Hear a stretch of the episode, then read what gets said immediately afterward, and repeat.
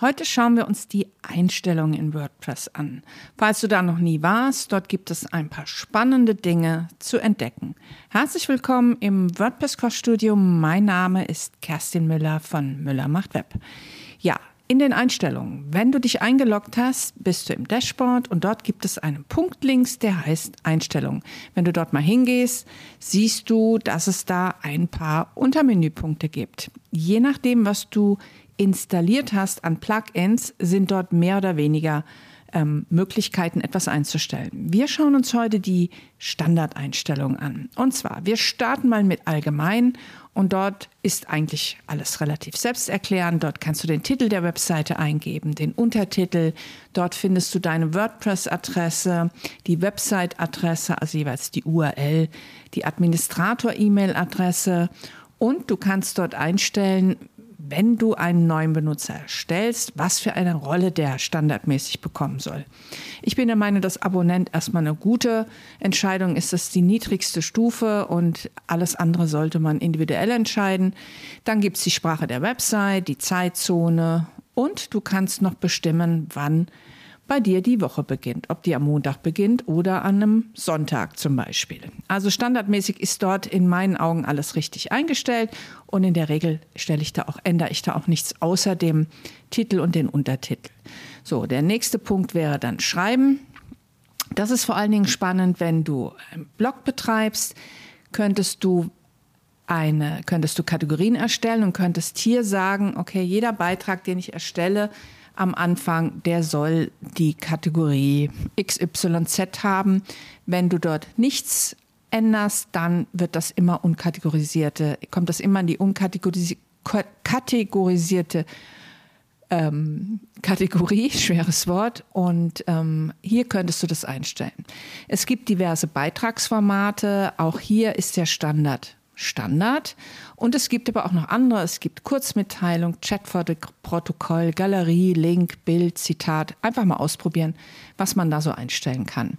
Man kann einen Beitrag auch per E-Mail veröffentlichen. Dann könntest du hier deine Serverdaten hinterlegen und dann könnte das per E-Mail der Blogbeitrag veröffentlicht werden. Ja, und auch hier gibt es eine Standardkategorie für die Beiträge, die per Mail verschickt werden sollen. Der nächste Punkt ist in meinen Augen der interessanteste. Dort ähm, gibt es die ähm, Einstellungen Lesen. Und standardmäßig ist dort die Deine letzten Beiträge, Beiträge angeklickt, weil WordPress ist eigentlich immer noch eine Blog-Software, hat sich nur in den letzten Jahren sehr weiterentwickelt zu einem Content-Management-System. Und das bedeutet, dass man damit auch anständig Website bauen kann. Und wenn du als Startseite nicht den Blog angezeigt haben möchtest, müsstest du hier eine statische Seite auswählen, zum Beispiel die Seite Startseite. Die muss natürlich vorher erstellt sein. Dann unter Beitragsseite kannst du auswählen, welche Seite dein Blog sein soll. Also ich brauche da immer nie was ausfüllen, weil ich nämlich mit einem Page-Builder wie Divi arbeite und dort das Blog-Modul benutze und hier diesen Automatismus von WordPress überhaupt nicht brauche. Ähm, nutzt du den aber mit einem normalen Standard-Theme, dann könntest du hier festlegen, wie viel Blogseiten, also wie viele Beiträge auf deiner Blogseite angezeigt werden sollen. Sind das 10, sind das 12, sind das 20? Und diese Dinge. Und dann kannst du noch entscheiden, den ganzen Text oder in Kurzfassung. Und in der Regel wird das aber von einem Design-Template überschrieben. Ein wichtiger Punkt ist hier die Sichtbarkeit für Suchmaschinen. Dieses Häkchen ist standardmäßig nicht gesetzt. Das solltest du aber setzen, solange deine Seite im Aufbau ist und die Seiten, die du gerade erstellst mit Blindtexten und was auch immer von Google und von den Suchmaschinen nicht in den Index genommen werden sollen, dann sollte da unbedingt das Häkchen rein. Und wenn die Seite dann fertig ist, unbedingt das Häkchen wieder rausnehmen. Der nächste Punkt ist Diskussion. Das bezieht sich alles auf ähm, Kommentare bei Blogbeiträgen. Das kannst du einfach mal durchgehen. Das ist auch relativ selbst ein, ähm, selbsterklärend. Das heißt, du musst hier einfach mal jeden Punkt dir anschauen und dann entscheiden, ob du das möchtest oder nicht. Da gehe ich jetzt nicht auf jeden einzelnen Punkt ein, weil, wie gesagt, das ist relativ selbsterklärend. Wichtig ist nur zu wissen, dass du dort das einstellen könntest. Zum Beispiel, was ich da immer einstelle, ähm, das ist aber auch standardmäßig, ähm, nee, das ist nicht standardmäßig aktiviert, nämlich ich möchte gerne, bevor ein Kommentar erscheint, muss der Kommentar manuell freigegeben werden. Ich möchte dass die Kommentare, dass ich möchte einmal drüber schauen, was das für ein Kommentar ist. Das heißt, dort setze ich immer noch das Häkchen. Gut. Der nächste Punkt ist Medien. Das ist auch relativ selbsterklärend. Dort kannst du festlegen, wie groß die Vorschaubilder sein sollen. Dann, was ist die Mittelgröße, was ist mittelgroß für ein Bild in Vorschaubildern und groß wäre dann 1024 mal 1024.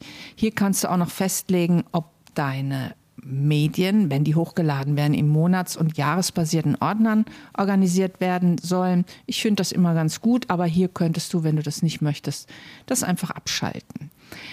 Der nächste Punkt ist dann Permalinks. Das ist schon interessanter.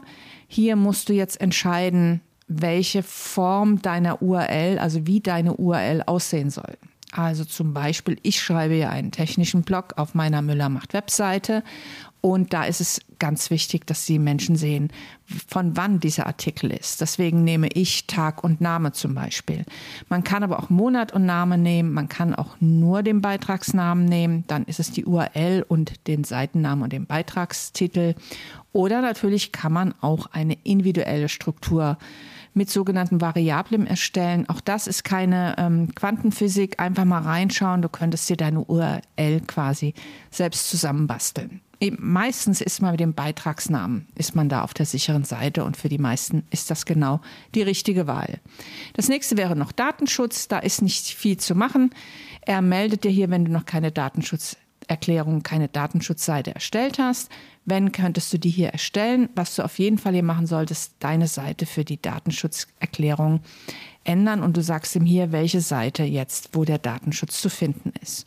Ja, und das war es im Prinzip schon zu den Einstellungen.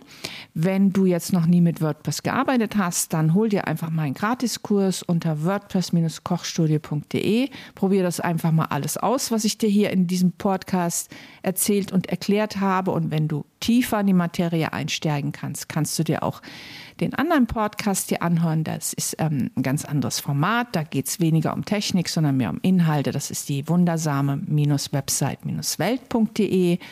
Und bis bald, deine Kerstin.